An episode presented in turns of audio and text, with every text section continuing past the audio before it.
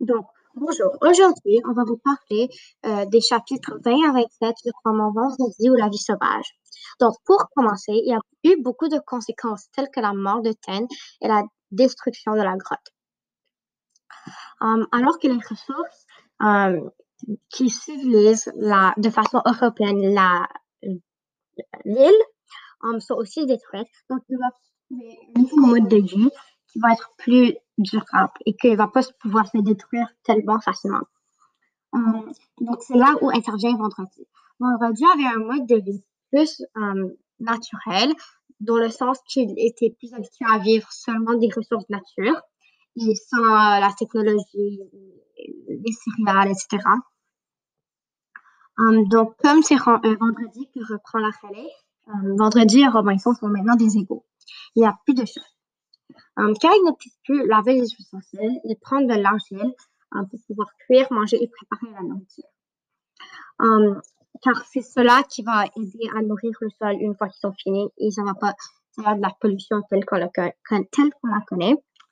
maintenant qu'ils sont des égaux, Robinson est devenu beaucoup plus sensible et a un esprit plus ouvert. mais plus tard dans les chapitres, il y a des oiseaux tels que les perroquets qui leur dérangent en répondant tout ce que leur ce qu'ils leur disent.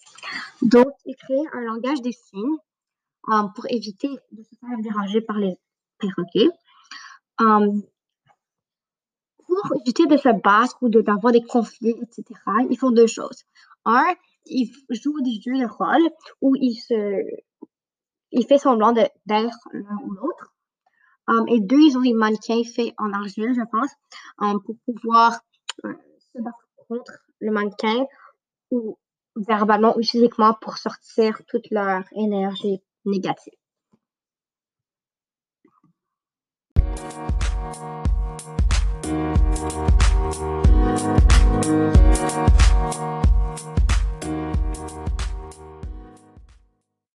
Selon moi, j'aime comment Vendredi et Robinson s'entendent.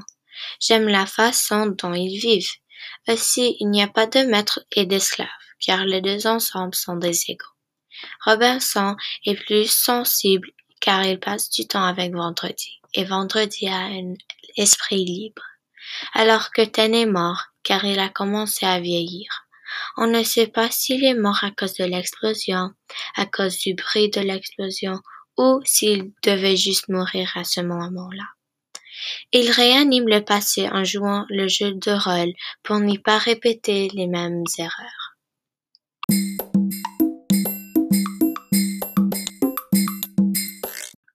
Merci d'avoir écouté notre balado sur les chapitres 20 à 27 sur le livre Vendredi ou la vie sauvage présenté par Mia et Amelia.